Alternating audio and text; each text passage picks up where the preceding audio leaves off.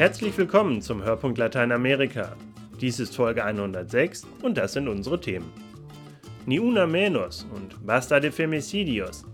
Victoria Eglau berichtet über eine große Kampagne gegen Frauenmorde in Argentinien.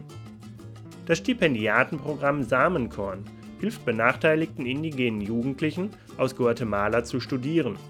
Miriam Witsch hat eine Stipendiatin getroffen und mit ihr über ihre Zukunftsträume gesprochen. Thomas Völkner hat für sie einen Lesetipp und Christina Weise stellt ihnen Anna Pereira vor, eine kolumbianische Sängerin und Menschenrechtlerin, die das Netzwerk Frauen für den Frieden in Kolumbien gegründet hat. Mein Name ist Roman Krupp. Viel Spaß beim Zuhören.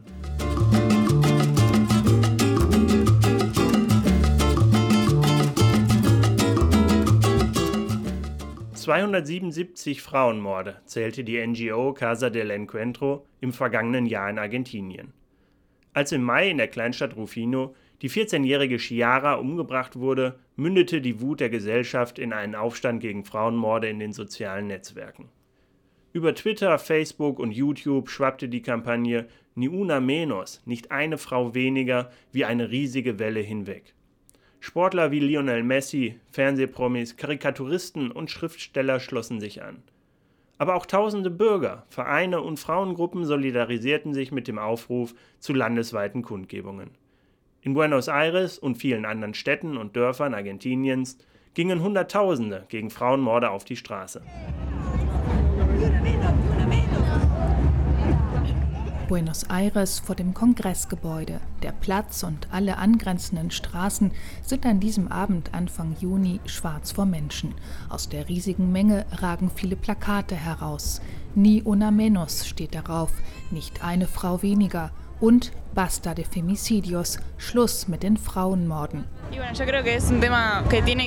Dass Frauen ermordet werden, muss aufhören. Es ist gut, dass wir uns alle engagieren. Toll, dass so viele Leute gekommen sind. Sagt Zoll, eine 17-jährige Schülerin, die mit einem Freund an der Demonstration teilnimmt.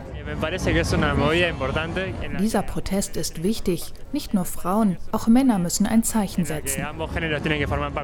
Doch die Frauen waren in der Überzahl bei den Kundgebungen, die am 3. Juni in ganz Argentinien stattfanden. Hunderttausende gingen gegen Morde und Gewalt an Frauen auf die Straße. Die Initiatorinnen, eine Gruppe von Journalistinnen und Kulturschaffenden, waren selbst überrascht vom Erfolg ihrer Kampagne, die sie Mitte Mai auf Twitter und Facebook gestartet hatten hatten. Auslöser der Mord an einer 14-Jährigen, die verscharrt im Hof des Hauses ihres Freundes gefunden wurde, von dem sie schwanger gewesen war. Die Schriftstellerin Hinde Pomeranjetz. Warum sollte es uns nicht gelingen, den Slogan Nicht eine Frau weniger in die Tat umzusetzen? Die Politiker müssen ihre Hausaufgaben machen, die Justiz und die Medien auch. Wir dürfen nicht mehr weggucken. Die Morde an Frauen müssen aufhören. 277 Frauenmorde zählte im vergangenen Jahr die Nichtregierungsorganisation Casa del Encuentro, im Schnitt alle 31 Stunden ein Mord. Die tatsächliche Zahl könnte höher liegen, doch offizielle Statistiken fehlen in Argentinien. Die Medien berichten ständig über neue grausame Fälle. Mal landet ein ermordetes Mädchen auf einer Müllkippe, mal wird eine Frau von ihrem Freund auf offener Straße erstochen, mal übergießt ein Mann seine Partnerin mit Benzin und zündet sie an. Carmen Villalba von Casa del Encuentro, einer Anlaufstelle für weibliche Gewaltopfer. Gewalt gegen Frauen gab es immer schon, aber wenn eine Frau getötet wurde, war von Mord aus Leidenschaft oder Eifersucht die Rede. Inzwischen setzt sich die Bezeichnung Femizid durch und das Problem wird sichtbarer. Immer häufiger geschehen Frauenmorde sogar in aller Öffentlichkeit.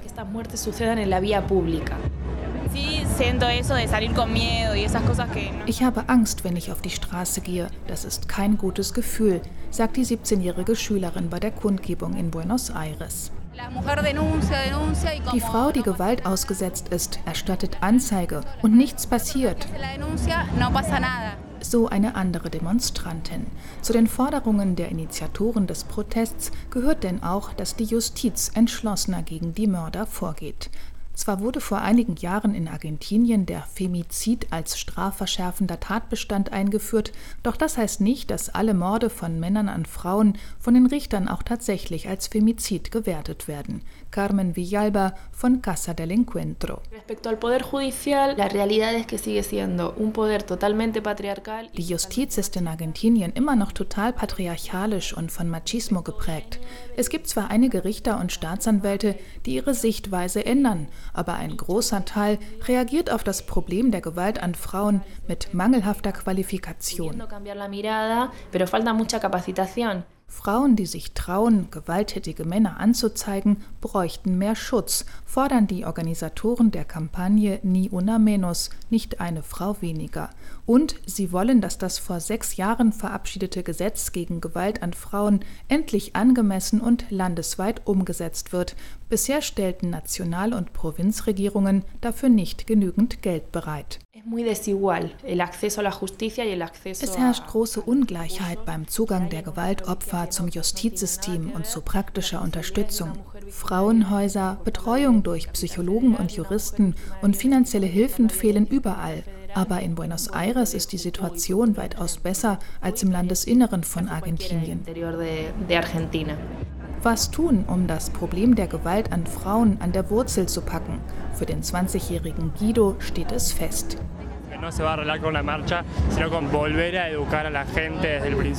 Das Problem kriegt man nicht mit einer Demo in den Griff, sondern man muss bei der Erziehung der Kinder anfangen. Es wäre gut, wenn Prävention gegen Geschlechtergewalt auf den Lehrplänen aller Schulen stünde.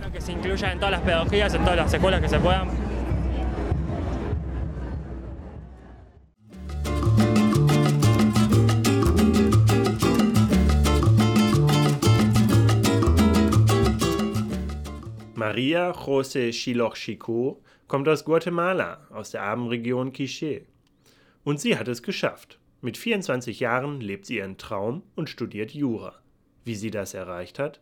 Durch das Stipendiatenprogramm Samenkorn, das von der deutschen Journalistin Christine Zauzig gegründet wurde und von Adveniat unterstützt wird.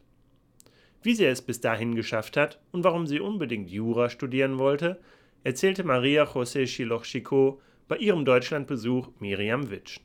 Meine Frage ist an dich, welche Möglichkeiten dir für dein Leben dieses Stipendium Samenkorn ermöglichen eröffnet hat. Dank des Stipendiums kann ich heute in eine Zukunft mit Hoffnung und Perspektiven blicken. Das war nicht immer so. Meine Mutter hat mich alleine großgezogen und immer für mich gekämpft. Sie hat als Haushaltshilfe gearbeitet, um mir zumindest die Primarschule zu finanzieren. Anfangs konnte ich sich auch noch das Schulgeld meiner Sekundarschulausbildung leisten, doch irgendwann nicht mehr. Aber ich wollte weiterlernen. Zu meinem Glück haben mir Verwandte den Kontakt eines anderen Samenkorn-Stipendiaten gegeben. Ich wurde selber zur Stipendiatin und konnte in einer Schule von Ordensschwestern meine Sekundarschulausbildung abschließen. Die Schwestern haben mich sehr unterstützt und mich daran bestärkt, ein Studium zu beginnen. Du hast ja Studienfach Jura ausgesucht. Was sind da deine persönlichen Ziele? Was möchtest du nach deinem Studium mit dieser Ausbildung erreichen? Ich habe mir Jura ausgesucht, weil ich in meiner Familie Ungerechtigkeit erlebt habe und weil ich Guatemala als ein Land sehe, in dem wir uns ständig mit Ungerechtigkeit und Straflosigkeit auseinandersetzen müssen. Ich habe den Wunsch, denen etwas entgegenzusetzen, als Juristin. Ich kann das System zwar nicht von heute auf morgen umkrempeln, aber durch meinen Beruf kann ich vielleicht dazu beitragen, dass wir mehr Gerechtigkeit, mehr Justiz und mehr Gewaltentrennung in unserem Land bekommen. Du als Jugendlicher aus Guatemala bist deswegen eben auch in einer ganz anderen Situation als junge Menschen zum Beispiel hier in Deutschland, eben allein aufgrund der gesellschaftlichen Situation. Was möchtest du gerne jungen Menschen hier in Deutschland auf den Weg geben? In jedem Land auf der Welt gibt es Licht und Schatten. Daher würde ich jungen Deutschen sagen, Nutzt eure Chance. Schaut nicht nur auf die Schattenseiten eurer Gesellschaft. Wenn euch etwas nicht passt, sagt nicht, ihr könnt daran nichts ändern. Entwickelt euch als Person, damit sich die Gesellschaft so verändert, dass sie gerechter und besser für alle wird. Was wünschst du dir einmal für dich selber, für deine Zukunft und vor allen Dingen auch für die Zukunft deines Landes Guatemala? Für mich persönlich wünsche ich mir eine Berufung in meinem Beruf zu haben und ihn nicht nur rein professionell als Job zu sehen. Ich wünsche mir, mein Wissen und meine Erfahrungen an nächste Generation weitergeben zu können. Vor allen Dingen wünsche ich mir aber, einmal eine Familie zu gründen. Für mein Land wünsche ich mir, dass wir eine Entwicklung machen werden, durch die wir den Reichtum und die Schönheit Guatemalas zu schätzen lernen. Dass wir das Gute, was wir in unserem Land haben, weiterentwickeln. Und dass wir uns dort als Menschen glücklich und sicher fühlen. Wer mehr über das Stipendienwerk Samenkorn erfahren möchte, findet weitere Informationen im Internet unter www.stipendienwerk-guatemala.de.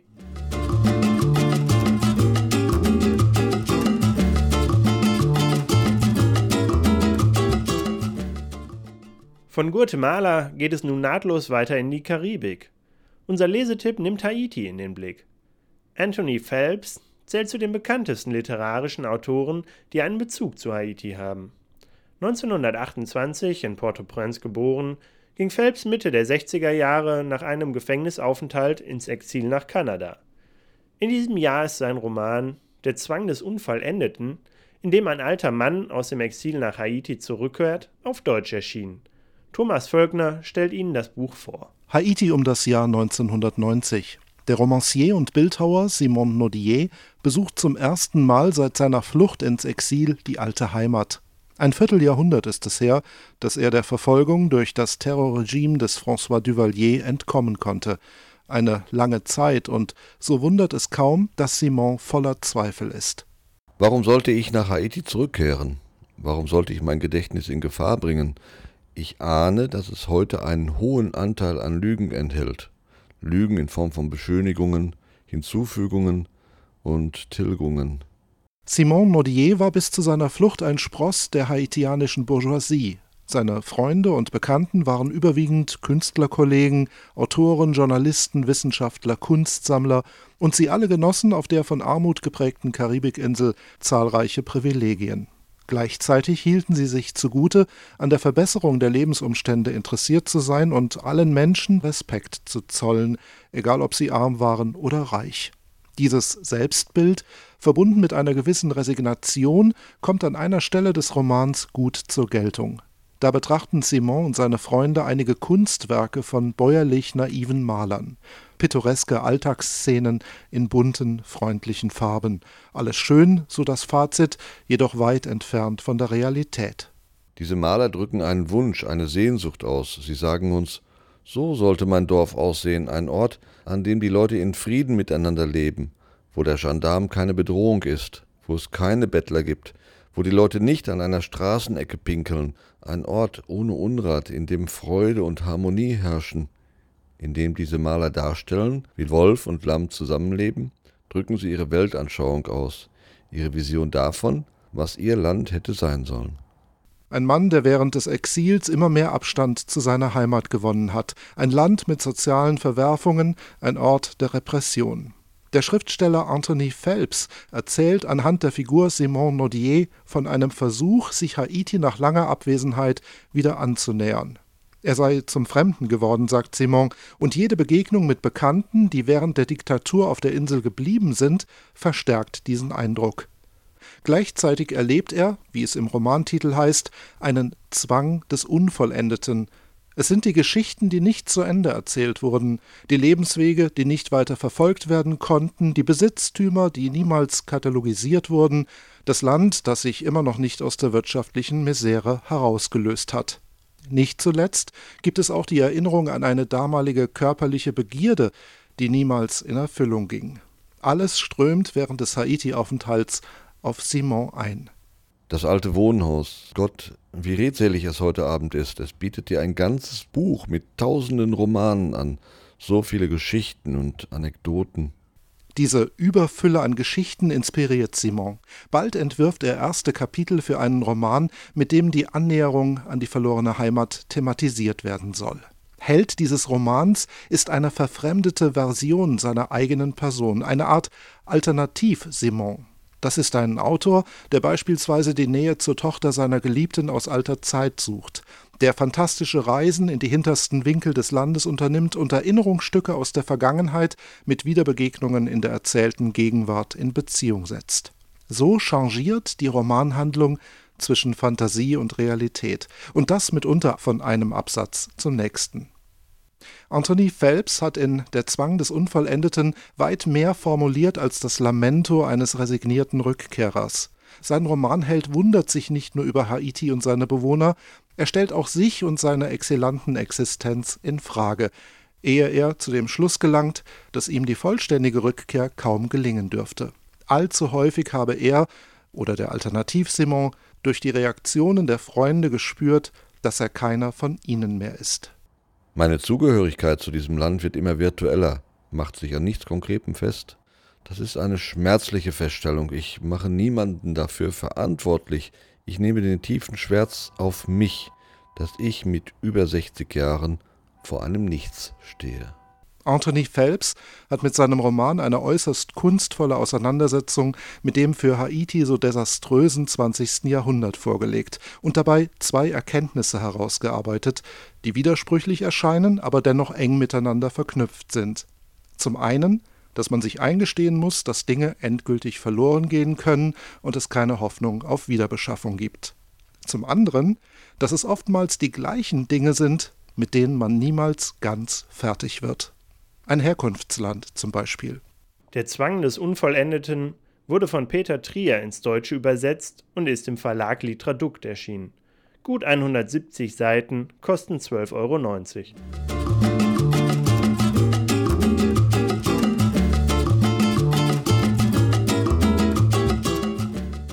Seit Ende 2012 laufen die Friedensverhandlungen zwischen der kolumbianischen Regierung und der Guerilla FARC. Trotzdem gehen die Verbrechen in Kolumbien weiter. Besonders die Frauen leiden unter der seit Jahrzehnten anhaltenden Gewalt. Mit ihrem Netzwerk Frauen für den Frieden in Kolumbien unterstützt Anna Pereira Frauen, die Gewalt erlebt haben oder flüchten mussten. Hilfe bekommt sie von Adveniat. Christina Weise hat Anna Pereira bei ihrem Besuch in Essen getroffen. Y es que no tengo palabras para expresar mi dolor. Cuando regrese a mi tierra, a cuántos ya no veré. ¿Y dónde están, dónde se han ido los desaparecidos? ¿Dónde están? Anna Mercedes Pereira Sousa aus Kolumbien singt von Verschwundenen, von Menschen, die Opfer des bewaffneten Konflikts geworden sind, die niemand mehr gesehen hat, keiner weiß, ob sie tot oder lebendig sind und warum ihnen das überhaupt angetan wurde. Denn die wenigsten Verschwundenen waren in den Konflikt verwickelt. Wie hart das Leben in Kolumbien, vor allem auf dem Land, sein kann, weiß Anna Pereira nur zu gut. Sie ist nicht nur Sängerin, sondern auch Soziologin und Koordinatorin des Netzwerks Frauen für den Frieden in Kolumbien. Es unterstützt Mütter und Ehefrauen von Verschwundenen und Frauen, die aus ihren Dörfern fliehen mussten, weil bewaffnete Truppen das Land gegen den Willen der Bevölkerung für Großplantagen räumten. Genauso werden Bäuerinnen unterstützt, die in ihre ursprünglichen Gemeinden zurückgekehrt sind und versuchen, dort das Leben wieder aufzunehmen. Wie wichtig diese Unterstützung ist, erklärt die Menschenrechtlerin. In todas las guerras del mundo in allen Kriegen weltweit sind die Frauen die größten Opfer der Konflikte. In Kolumbien gibt es mehr als sechs Millionen Vertriebene und Flüchtlinge. 70 Prozent davon sind Frauen und die Rollen der Frauen ändern sich dadurch komplett. Auf dem Land arbeitete die Frau im Haus, im Gemüsegarten und mit den Kindern. Der Mann brachte das Geld ein. In der Stadt findet der Mann jetzt keine Arbeit und das belastet die Frau. Sie muss waschen, putzen, kochen und auf fremde Kinder aufpassen, um vielleicht drei Dollar am Tag zu verdienen. Deswegen leidet die Frau am meisten unter der Situation. Und weil sie von Gewalt bedroht ist. Viele Frauen in Kolumbien seien verletzt und vergewaltigt worden. Vom Militär, den Paramilitärs oder der Guerilla, sagt Pereira. Ihr ist es wichtig, dass die Wunden der Frau schnell heilen, damit sie weiterleben können. Und da kommen die Männer ins Spiel. Wir dürfen nicht nur auf die Frau gucken, sondern müssen die ganze Gemeinschaft in den Fokus rücken. Die Frauen beginnen selbstbewusster zu werden und ecken dabei bei den Männern an. Und in Kolumbien sowie in fast ganz Lateinamerika sind das Patriarchat und der Machismo ganz zentral in der Kultur verankert. Wir müssen also auch mit den Männern arbeiten, damit sie nicht denken, die Frau stehe über ihnen. Wir wollen ja Gleichberechtigung, gleiche Arbeitsmöglichkeiten und gleiche Rechte. Dass die Kolumbianer ihre Rechte kennenlernen und sich dafür einsetzen, steht für Ana Pereira bei ihrer Arbeit im Mittelpunkt. 1991 wurde in Kolumbien eine neue politische Verfassung beschlossen. Aber besonders auf dem Land, wo die Schulbildung schlecht ist und jeder so früh wie möglich beginnt zu arbeiten, ist das Wissen über die eigenen Rechte nicht vorhanden. Hier ist besonders viel Geduld gefragt. Da die Menschen auf dem Land eine eher orale Kultur haben, arbeitet die Sängerin vor allem mit Videos und Musik-CDs. Sie zeigt die Probleme und den Erfolg anderer Gemeinschaften und singt Lieder voller Hoffnung, wie La Danza de la Vida. En la danza de la vida que todos y todas vamos a danzar, con nuestras penas y llantos, nuestras alegrías y sueños que van construyéndose el tiempo, en la vida que viene y va. Y si luchas tú por ellos, sin duda alguna realidad será. Danza, danza, danza. Adveniat unterstützt die Arbeit, damit Anna Pereira und ihre Kollegen in die ländlichen Gemeinschaften gehen können, um die Menschen über ihre Rechte aufzuklären. Denn das ist für Anna Pereira ein entscheidender Faktor auf dem Weg zum Frieden. Ein Land, das seine Rechte nicht kennt, kann keine Demokratie werden. Eine Demokratie ist mit den darin bestehenden Rechten verbunden. Darum gibt es so viele Probleme in Kolumbien. Die Kenntnis der eigenen Rechte ist sehr, sehr entscheidend für den Frieden in Kolumbien. Todo se puede cambiar, todo se puede alcanzar. Lanza tu cometa al viento, nunca deje de soñar. Das war der Hörpunkt Lateinamerika für dieses Mal. Vielen Dank an Viktoria Eglau, Miriam Witsch, Thomas Völkner und Christina Weise für ihre Mitarbeit und an Sie fürs Zuhören. Mein Name ist Roman Krupp. Auf Wiederhören.